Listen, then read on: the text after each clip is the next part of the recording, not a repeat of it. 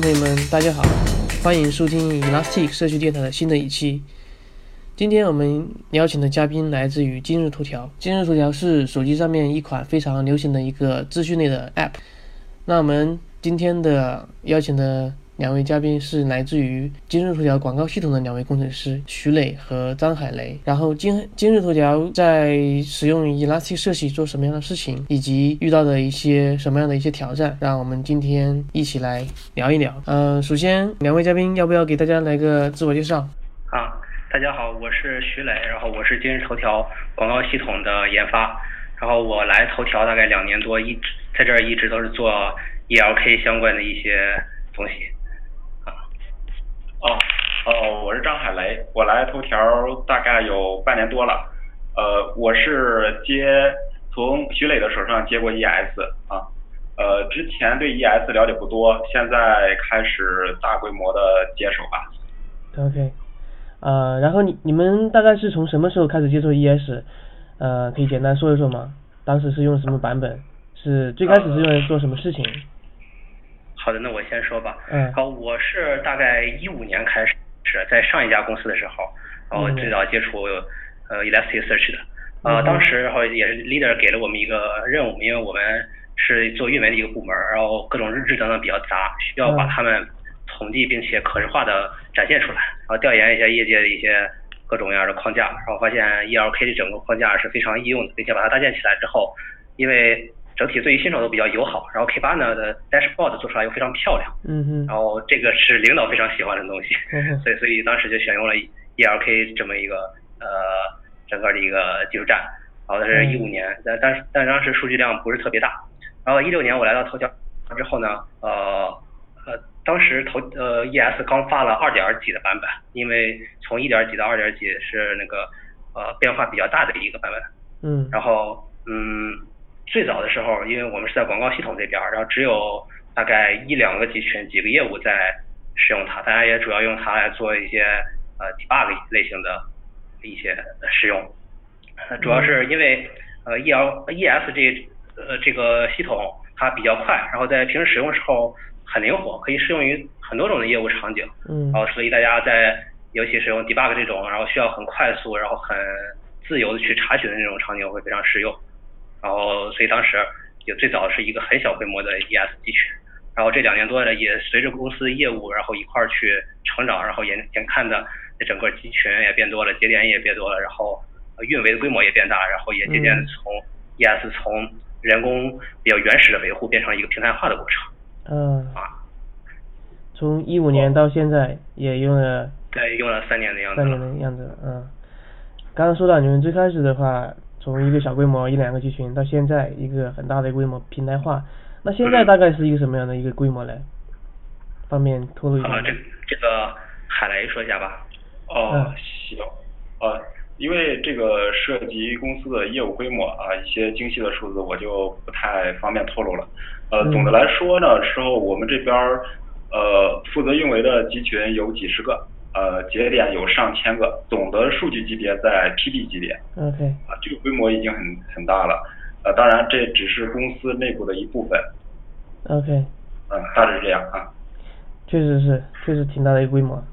嗯。嗯，那就是刚刚也说了嘛，你们最开始是用来做用用来做日志对吧？ELK，然后现在的话有很多地方都用到的了。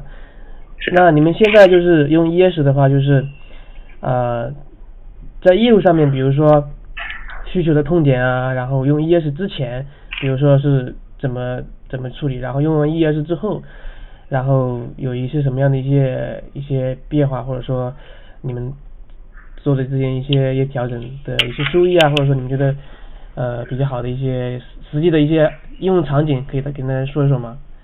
嗯，好的。嗯呃，因为我们就使用 ES 也是最近两三年的事情，然后所以那个整体来说，ES 在这段时间里头，那个呃发展已经是比较成熟了，然后呃大家各个业务方，然后很基本上遇到类似的场景，然后会很自然的去想到用 ES，因为跟 ES 相同的一些产品，其实呃能做到的很多就嗯不不是很多，嗯。然后然后我们在这边主要是作为一些基础服务的运维方提供支持的，然后也也是呃大家基本上是有了 ES 的需求就过来用，然后大家的需求基本分三类吧。OK，也是我认为呃 ES 在生产活动中经常用到的三类场景。第一类也就是线上搜索、垂直搜索的一些，啊，在这一方面来说，应该除了 ES，现在互联网上呃没有呃好像没有其他的替代品。嗯，对，这个应该应该是垂直搜索的开源领域是唯唯一的。嗯，然后呃，第二类就是最早我们开始使用的 debug，呃，就是做日志的一些收集与分析。嗯，啊，因为 ELK 现在已经发展到上下游，整个从收集然后到 ETL，然后到到最后查询，整个流程非常齐全了，所以它也很适合做这个。啊，就是现在是应用的一个日志的一个分析嘛，对吧？对对对，然后大家对业务业务日志经过一些简单的规范规范化结构化之后，然后在在 ES 里边查询并且入库可以做到非常快，嗯，然后这个是 ES 也是无可取代的一点。但是呃在我们这边实践当中，呃当量特别大，基本上是呃单索引到了可能百亿级别的时候，嗯 ES 也会觉得比较重，这个对于 ES 来说可能也不是那么适合，单索引啊，因为也是。这个量就会比较重了，嗯嗯，然后呃第三类就是 BI 场景，就分析场景，BI 嗯，对，因为我们之前也是呃内部会有一些分析的场景需要用到 ES，呃其实呃分析场景可以用到的工具还比较多，但是我们这儿比较特殊的一点是从最早开始，因为呃负责 ES 的同学也是有一些分析背景的，所以最早的 ES 集群里边就安装了那个 LP 插上那个 SQL 插件，所以。呃，大家从很早的时候就已经就二点二点二或者二点三版本就开开始很自然去使用 SQL 去查询了，反而大部分人不是很习惯使用呃就是结构化查询语言，对对对，啊，所以大家都是这个用插件的 SQL 这么用过来的，嗯嗯嗯，啊，然后在那个 BI 的分析上也会做的比较方便一些，但当然这个呃。也是会引来带来很多的坑吧，嗯这个后面我可以详细再再说一下。OK OK，啊，行，那我们就是基本上都是这三类。对，这边主要是三类嘛，对不对？对对对。啊，然后因为那个呃，海雷也是呃，就国内注意的社区比较呃活跃的开发开发者，然后那个你们怎么去评价那个 ES 和这个 Druid？海雷也可以顺便说一下，就在分析场景下 ES 跟 Druid 的一些。各自的优缺点和异同，嗯，优点缺点，好，对比一下。呃，ES 和 Druid 相比呢，ES 有一点我觉得做的特别好，它可以支持像比如说根据 document ID 去去更新，嗯，然后呢，另外一个就是说它对那个高维度基呃就是高呃就是高基数维度的 高基数维度支持比较好，像。对的来说呢，就是说，因为它采用 Bitmap 的那个索引嘛，高那个高基数维度，就是存储空间会会就是占用的比较大。嗯 ES 相对来说还比较好啊。OK。对的，它有一个优势呢，就是说它会有 Wrap 的功能，它导入之前，比如说你预先设定了维度啊、度量啊。它就会给你做一些预聚合，预聚合了以后，这样的话，HyperLog log 就会所占的空间就会小一些。嗯，对，其实 ES 现在也有那个类似于预聚合的功能呢，叫 Rollup，对吧？啊，Rollup 对啊。嗯，OK，嗯，那就是比如说刚刚说的这个呃三个场景嘛。那比如说第二个，你们那个用来做呃 debug 业务日志分析，像你们这么多应用系统的业务的话，如果说整合在一起，你们觉得最大的挑战是是什么？你们怎么做的？呃，因为其实 对于业务日志来说，在公司业务发展到这个规模，呃，整体的量还是比较大的，就整体索引的速度，呃，其实是我们花很多时间去处理的一部分。索引速度。对，做了一些。呃，因为这呃，其实我我我估计很多企业内部，然后使用 ES 都做过类似的一些修改，然后就 ES 本身的一些配置参数，或者是 merge 一些参数，呃等等，从二点几版本一直就开始在调调节，但是呃，随着 ES 版本的升高，现在发现我们调节需要调节的也是越来越少了，很多之前写的一些心得也都可以去掉了。在我在我看来，作为日志 debug，在在那个量特别大的时候，嗯。其实它不太合适，因为就是说 ES 的索引速度，我觉得是它的一个瓶颈。瓶颈。而且就是说，比如说我要我要是说索引呃几十亿或者是上百亿的数据的话，嗯。有 QPS 是几十亿或者上百亿的话，我投入的资源会非常大，非常非常大。，QPS 有几十亿啊，啊，对，呃假设的话，假设几十亿或者几百亿的话，嗯。我投入的资源会非常高，而且它也不一定能保证延迟。当然这也是一个 trade off，因为你毕竟嗯。如果需要灵活的查询，那自然就需要这么大的索引量。嗯。啊，这个如果是真的需要索引这么大量的日志，那我们就嗯。可能要在就查询的灵活性上去做一些妥协，去采用一些其他的手段。嗯，对，嗯，你说的很对，嗯，那你们就是呃刚刚说了嘛，就是呃还有一个场景是 BI，那你们 BI 的话就是前端可视化也是用的 K 八的吗？啊，这个大部分没有，因为大部分是用来业务出报表的，嗯所以大家是是是用 SQL 去定时的跑查询，然后出来报表。啊，上头有其他的一些 BI 工具，然后去展现。对对对，明白。嗯。嗯然后其实我们这边就是在那个 Kibana 上用的不是特别多，嗯因为比如有的有的公司可能是喜欢用 Kibana 去做一些那个呃整个基于日志去做一些业务呃各个维度的展示啊嗯，但其实是如果是真真的针对业务的一些东西，可以有一些更加灵活的方法去去做，用用基于日志或者 debug 日志这样的一些方法可能会稍微重一点，嗯哼嗯哼。嗯哼。那你们比如说刚刚说的这个前端这一块的工具是开源的还是说自己自研的？哦，都有都有，都有是吧对，？OK。嗯，那总体的一个，比如说数据的一个采集的架构是什么？比如说你们数据是怎么采过来的，然后怎么去流转到 ES？啊，这个我我可以从整个历史发展来讲一下吧。OK，OK 啊，因为最早的时候，最早我刚接手一个集群的时候，嗯。啊，就是基本只有 Logstash 到 ES 这么一条路，嗯。然后日志是从本地文件或者卡夫卡来写到 Logstash，然后经过嗯解析放到 ES，然后这是就是大家可能最早使用 ES 接触的人都是这么来的。嗯。但是后来，呃，随着这个集群和业务的增长，然后我们渐渐也也是不不只服务于整个我们自己的啊部门内部，嗯。然后有很多业务接进来，发现，嗯，当时只有我自己去负责，负责好多个集群，然后这发现对于个人运维的压力会非常大，嗯。所以呃，当时就做了一个决定啊，在后来看来是很明智的，就是呃让大家规范输入，就是所有的输入都走卡不卡。，OK，呃，把前端业务和我们后端的运维去接耦开嗯哼。啊、不管不管大家的数据呃是怎么从磁盘上呃搂出来，或者是大家自己呃用一些 handler 打出来，嗯就是全部走卡不卡，然后如果可以的话，全部整理成 JSON 格式，嗯。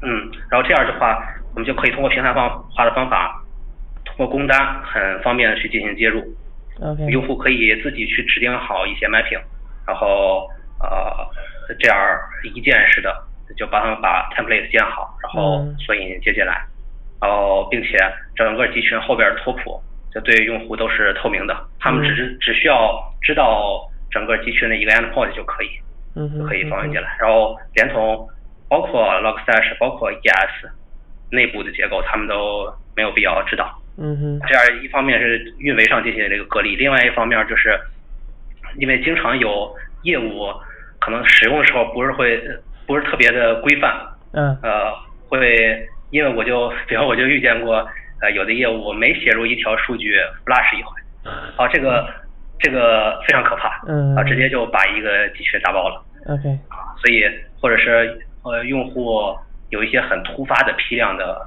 写入，所以嗯呃接耦开可以让卡夫卡来做一个缓冲，然后呃这样对于运维来说还是非常有利的。嗯嗯嗯哼，啊，并且呃如果有少数特殊的业务，比如像是线上搜索这种，就他们的要特别要求 d latency，啊这个嗯。再让他们就通过一些单独的手段去支联。嗯嗯嗯，嗯，啊，这是输入端，然后在那个呃查询端，应该很很多公司也都会做，就是在 ES 上面再加一层 Nginx 代理，嗯哼，啊，一方面可以去监控一下进来的请求，然后这样查查有异常查询的时候，我们可以追溯，嗯。然后去进进行一些权限的控制，嗯哼。一些呃非法请求的控制，嗯哼嗯哼。嗯，然后基于这些，然后我们就是内部做了一个呃 ES 的标准化的平台吧，我去做一些大家工工单可以从这里去接入，然后管理员去审批，然后呃用户可以通过就有一个 C 扣查询的界面，嗯就把把一些很复杂的 C 扣从这里去剔除掉，然后大家可以从界面上去做一些，比如像索引的自助开关啊，或或者是查看自己业务的那个索引的积压情况、索引速度等等这些。嗯，看这个平然后这样台已经很完善了。从写入写入读呃写入到读出这整个过程，然后就对对业务呃不透明了，哇呃对业务透明了。透明了，从一五年开始嘛，然后用了很多，然后你们就是呃，比如说用了这么这么长时间，你们觉得遇到的最大的坑是什么？然后当时是什么情况下遇到的？然后呢，后面是怎么解决的？可以给大家分享一下吗？呃，坑的话，这个嗯我先说吧。好好啊，呃，坑也是大概两类吧。嗯一类就是因为 ES，呃，整个技术站我们可以看到社区非常的活跃，迭代的非常的快所以快版本迭代一定会带来很多版本上的问题。嗯。啊，然后包括 ES，包括 Logstash，包括插件上的都遇到过各种各样的问题。啊，因为我们也生产环境一定是希望呃集群能够尽量稳定的嗯。啊，但是有的时候版本选择不慎，然后可能嗯。就遇到问题，还得重新去去去去搞一些升级啊等等之类的比较繁琐的操作。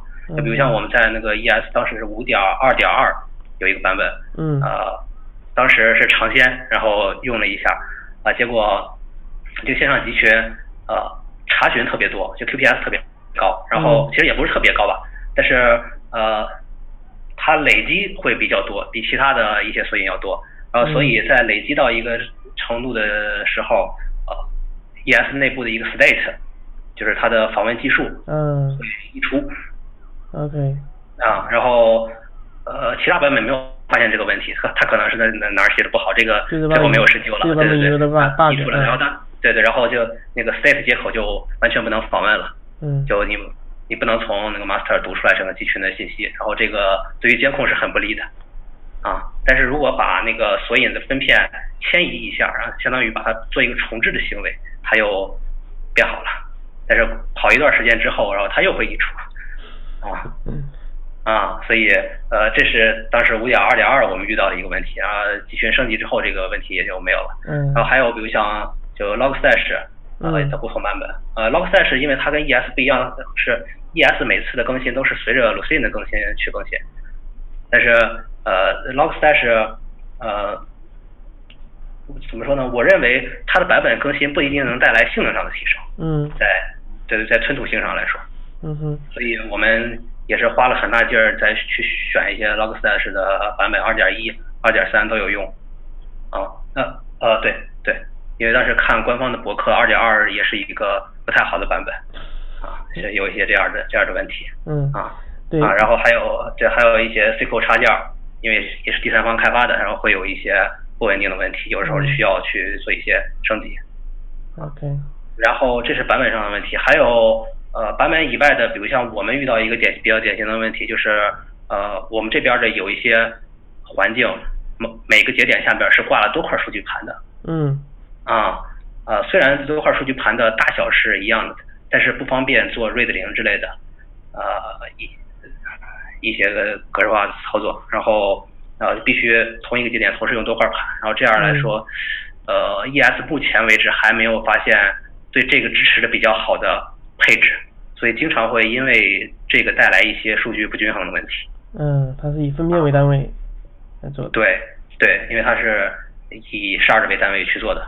嗯假如说三块盘里有一块盘坏掉，然后把它再重新挂了一块新盘上来，然后三块、三块盘的剩余存储空间就不一样了，是你就很难保证三块盘上的十二的均匀分布了。嗯嗯嗯然后所以它们上面的负载也会不一样，所以这这是是我们面临的一个很实际的问题 OK 啊。明白然后海雷说一下你这边的一些问题。呃，刚才徐磊介绍到了那个负载不均，呃，我接受 ES 集群了以后遇到的最多的问题就是说单个节点负载不均衡。单个节点。具体表对具体的表现就是说单个节点的包 Q 比较高，基本上比如说我们设置的是呃基本上就会有一个单个节点，嗯，呃它的包 Q 会达到我们设定的那个阈值。或者接近我们设置的那个阈阈值，就一直这样高下去，这样呃包 Q 这个高了以后会带来一系列的问题，比如说呃集群的整个索引速度都会下降。嗯哼。啊，同时的表现还有比如说墨汁比较重。嗯。对，墨汁比较墨汁比较重，这样的话就是说它在一些不知情的情况下就会导致说索引速度下降啊。当然，我们有一些完善的报警，比如说我们会监控墨汁啊，会监监控包 Q，啊，会及时发现一些问题。嗯哼。另外还有一个问题就是说，呃，也是单个节点负载不均衡。呃，目前来看呢，有可能是 shard 分的不均，会导致说，呃，就是说，嗯，单个节点上分的 shard 比较多，啊，所以导会有一些 GC 比较严重的问题。还有一个就是说我们。当然是我们自己的原因，有一些就是说我们 log stash 就是配置的时候，比如说把那些部的配的配成集群中的某些节点，会导致这些节点的 GC 比较高，会从而导致 OM。比如说在我运维这个 ES 集群这个整个过程中，我们发现的问题就是说最多的就是一个是包 Q，一个是 OM，OM，而且它就是说它是。不定时的发生，而且有时候很多都是说是在凌晨啊去发生，这时候我们得爬起来去解决这个报警的问题。当然也没有什么太好的方案，一个就是说我们假设我们就是排除了这个原因，比如说是 log stash 的问题啊，还是 shard 的问题啊，然后我们排除了以后就可以解决。有些我们目前还没有排除掉。啊，嗯对。还没有定位到啊。就是你们的现在版本是是用了多少？可以方便说一下吗？哦，这个可以。我们呃，刚才徐磊也介绍到了，我们现在其实主流的就是用的最多的版本是五点四点三。嗯。啊。呃，另外我们还有一些问题，就是说，就是说，比如说 search queue 堵了也不行，search queue 堵了以后也会影响整个机型的查询性能。呃。总结一点就是说吧，是总结一点就是说，单个节点的负载不均，单个节点的负载比较重了，会影响这两个 Q 的呃使用。Q 是吗？呃，对，四十 Q。然后我们会发现，就是说，我们有一些查询会突然就是查询那个时延会突然上升，一看其实就是说单个节点的四十 Q 堵了。OK OK。啊。呃，我不知道，其实有一个新的特性嘛，不知道有没有你们有没有关注，叫做 Adaptive 那个 Replica Selection。就是它是那个自动的一个自适应的这么一个选择副本的这么一个机制，这个就是解决那个单点的这个性能的问题，然后影响整个查询的一个一个特性。哦，这个是在新的版本上是吗？啊，对，但是具体哪个版本我还真不确定，可能是在呃，肯定是在六点多啊。哦。对。行行行，好好。这个就是说。呃，像以前的话，就是它存在一个木桶那个短板的原理嘛，就是说它是每一个都拿回来，然后才返回，对吧？是的，是的啊。对，然后就是因为有些配置本来就很差，因为可能磁盘啊压力压力不一样，它可能就慢一些，压力它返回的量不一样，它那个压力也不一样，所以它性能也会不一样。但现在就是说它会自动的去根据这些指标去去判断，就比如说你这个呃刚刚说的这个四系这个那个队列里面已经有很多了，它就会把这个降权，然后下次就不会从这里面拿。他会从另外一个那个空闲的那个节里面去拿数据，因为他是就是说有两份数据，他们是一个副本组嘛，对不对？他会任意任意选其中一个，然后去拿数据。如果说这个快一些，他就会从那这筷子里面拿，而不会说去不做任何判断，随机的就是那种轮询的方式去拿。以前是那种轮询嘛，现在就是自动的去判断，就是一个新的一个特性，这个就解决这个问题。了解了解啊，这个可以回头详细了解一下。嗯，对，就刚刚说的这个单点的问题，可以看看这一块，我觉得这个应该是一个可以改进的一个地方好，当然需要升级了。是，然后还一个就是你们刚刚说的，就是你那个呃，你们用的一些插件嘛，比如 C 口插件，那可不可以给大家分享一下你们常用的插件都有哪些呢？比如说分子方面的呀，还有什么其他的一些？呃，其实用的最多的也应该就是三个吧，一个 SQL，嗯呃，一个 IK 用来分词，，OK，呃，然后一个 QPF 现在已经叫 Cerebro 了，嗯，嗯，这个对，啊这个这个应该是用来那个运维上就看集群状态最方便的。OK，KOPF 现在其实也不算是单独的一个插件了，它是单独立的嘛，已经。啊、对，是的，嗯啊，其实它其实它也是通过访问那些 States 接口去拿到的。对，它现在应该不能装在 ES 里面了，对吧？啊，对对，它需要额外起一个 server。嗯，嗯是是是，嗯，挺好的。然后就是刚刚你们也聊到，你们就是呃监控的发现各种各样的一些问题。那你们监控的话，就是用的 QPF 吗？还有什么其他的一些监控的方案吗？给大家也分享一下，怎么监控你们的集群的状况的。呃，KOPF 其实是呃，你去实时的看一个集群的状态，嗯。但是监控的话，你要加加入一些时序的内容嘛，所以你一定要去定时的去查集群的接口，去把它拿出来、啊。因为当时我们最开始做这套监控的时候，还没有呃 XPack 还没有那么成熟，嗯。对，所以主要还是从 States 接口去抓信息的，并且 ES States States 接口其实已经非常丰富了，嗯哼，对对，包括包括一些那个切成池。嗯一些 GC 等等的指标都已经比较齐全了。其实如果加上呃时序的话，是能看出来很多问题的。那你们这个监控数据是用的什么方案呢？存在什么地方？啊，就是存在一些时序数据库里，啊嗯，然后可视化去查看。，OK OK，嗯，呃，这个我们的监控工具还是很给力的啊。呃，自研的吗？还是？就是刚才徐磊说的，我们定时抓取 states 信息，然后放到 OpenTSDB 里面 tsdb 里面。啊，对，啊 OK OK，挺好。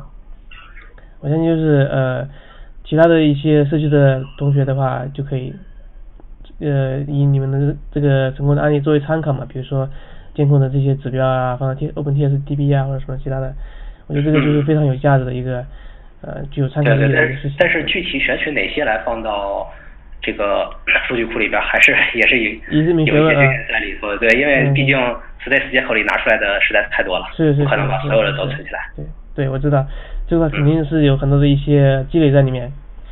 OK，那我觉得就是今天我们这个采访里面可能聊不到聊每一个可能都都聊到，所以说下次的一个线下活动，欢迎你们再讲讲这块更多的一些细节。好的谢谢。嗯，好。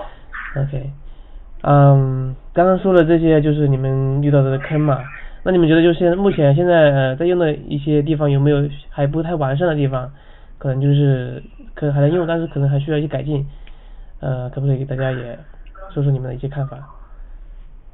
呃，因为我们毕竟是做运维的，嗯其实我们觉得它最需要完善的，应该还是集群自己的一个保护机制。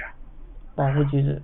对对，因为呃，虽然从呃一点几到现在六点几，就是集群一些 OM 等等情况会有所改善，嗯。但是呃还是有一些情况不会覆盖到，比如像呃一个最典型的是一个 distinct count 的嗯。查询，嗯嗯，对，这个是很容易把集群打崩的。对是吧？对对，查询这是查询上的一一些，然后嗯啊、那你们你们这个 cardinality 这个聚合，你们是不是设的这个 size 太大了呀？没有，我们采用的就是默认的那个 size，默认的 size，然后就是很容易 OOM，然后我们基本上是把它调的很小很小的一个值。OK，呃，我来给你们分析一下，你们这个是不是分辨数有很多？嗯，分辨数是不是很多？一个查询过去？呃对，有的多，有的不多。然后我最近遇到的一个，其实分片数不多，就十几个啊。十几个是吗？对，呃，其实是吧这个这个 cardinality 它这个它这个内存是是一个 fixed 的嘛，它应该是固定的，就是嗯比如说默认我不记得是几 K，就是它是一个固定的一个 size 嘛。如果说你的分片，因为它是一个分片，就是用就用一个那个的一个一个小的一个 memory 去存这个那个基尾一数嘛，所以它它这几个应该是固定的，所以说。你刚刚说了，如果说内存溢出，我估计可能是你的分辨数太多。但如果说你分辨数不多的话，这个按理说不应该，除非说你很多并发在一起的话，加起来它们的内存可能是造成内存溢出。啊，对，并且分辨数多了的话，其实很多查询在最后回到 client 节点去做一个汇总的时候，对可能会很可能会放不下。对，所以说这其实有又有另外一个那个新的特性，呃，顺便可以在这里面给大家介绍一下，不光是你们可能是我们的其他那个听众朋友，就是我们现在其实有一个呃新的特性嘛，就是说呃叫做呃 reduced 呃 search，就是说像以前的话，就是说一个查询过去，比如说你集群里面如果说不指定索引，它是所有的那个分片，所有的索引都会参与查查询嘛，分发合并，所有的分片都会把这个数据查一遍，拿到拿到那个。呃，coordination node 上面去做那个做 merge 嘛，每个上面去查遍嘛，这其实量非常非常大。但是这个这个批量的这个 reduce 就是说，呃，它是它哦，这个这个叫做 batch 的 reduce，就是说它是按批，比如说你有一万个分片，但实际上你你可以指定这个 size 多少，比如说指定一千，那我一万个不是说一下把一万个都拿过来，而是说先拿一千，拿完这一千算了一个结果，top n 之后把这一。把这个拓本保留下来，然后把剩下的九千，把剩下的那个那个参与查询之后的那个不用的数据全部都干都从内存里面清除掉，只保留这个 top n，比如说十个，然后再继续拿，因为你们比如说那一千个，每一个来拿十条，那就是对吧？一万条，那其实我这个内存里面我全部存下来肯定很大，但是我如果说只要十条，那我就存这个前十条存下来，对不对？然后再继续处理这个剩下的那个九千个。这样的话，就是说内存的话就可以控制到一个特定的范围内，就说一千个分片参与的数据量就可以保证是这么一个不会超过它的这么一个规模。这样的话就不可能说内存会因为因为分片数很多的问题而造成内存溢出，这个就非常非常好。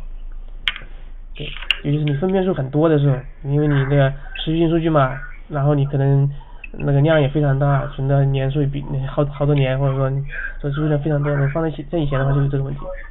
叫做 batch reduce，OK，那就是像你们现在呃也用的那个版本是五点多嘛？有没有升级的计划呢？因为我们现在其实最新的版本是六点四点二了，已经。嗯。像我不知道你们有没有关注我们的一些新功能呢？有没有一些比较好的一些？呃，新功能一直是有关注的，并且也有一些集群是呃要新建的集群是。已经建立在了六点六六点三点一啊，六点三的版本上啊。用新的了啊。这包括 SQL 啊、Rollup 之类也是有一些呃体验的。嗯，对。不是，呃，因为在那个生产环境中，其实版本的升级是一件比较困难的事情。我们要兼顾问题的话。嗯。啊，因为并且呃，通常来说，我们集群在建立起来之后，如果不遇到特别大的问题，是不会进行那个版本的升级，小版本的升级也不会去做，因为这个对稳定性是有影响的。呃，然后如果是涉及大版本的升级，最好是在新集群新建的时候去做。如果不是特别必须的情况下，因为从二迁到五，当时有有集群走过这个流程，也是趟了很多坑，造成了很多不必要的麻烦。你 虽然虽然说可以无无缝无缝迁移，但是当数据量集群规模大之后啊，还是会遇到不少困难的。嗯嗯。对，那那你看现在，呃，六点六点三、六点四已经加入了很多新特性，然后我们也许会考虑之后，啊，新集群再建立在啊这之后的某一个相对稳定的版本之上。嗯，那你们就是这么多集群，然后也各自有不同的版本，你们是怎么去维护这些呃多个不同的版本的集群的？比如说你们怎么去治理你们的集群？你们是用的什么样的一些方案？可不可以给大家也简单介绍一下？有基于容器吗？部署？呃，其实我们都是逻辑部署的。都是逻辑部署的。对对。然后。容器的话，I/O 能保证吗？对，容器的话，毕竟抽象了一层，可能我们会认为有一些损耗。有一些损耗，嗯，明白明白。啊，然后不同版本之间其实只是在访问的时候，只是呃 s t a t e 接口抓取出来的格式可能会有一些不一样。嗯哼。然后在嗯，客户端查询的时候，一些接口的支持不一样。嗯嗯。这个做一些 client 的标准化，或者是呃，就是 matrix 抓取的标准化。嗯。啊，就可以了，就是做几个版本的接容。哦。呃，在使用上不会遇到特别大的问题，除非大家就一般也不会有业务会很固执的，一定要去使用哪个新特性。明白明白。OK。那你们部署的话，这块用的是什么工具呢？比如说 Ensemble 还是 Puppet 还是什么？呃，是类似一些工具。类似的一些工具。对对对，是我们内部一些类似的工具。内部的工具，OK，嗯。呃，那我们我们的今天的那个那个这个 Podcast 也录的那个时间也差不太多了，也比较晚了。今天我们就录到这里吧，感谢两位的参与。那个现在也这么晚了，就是宝贵时间。再见，哎。好，再见。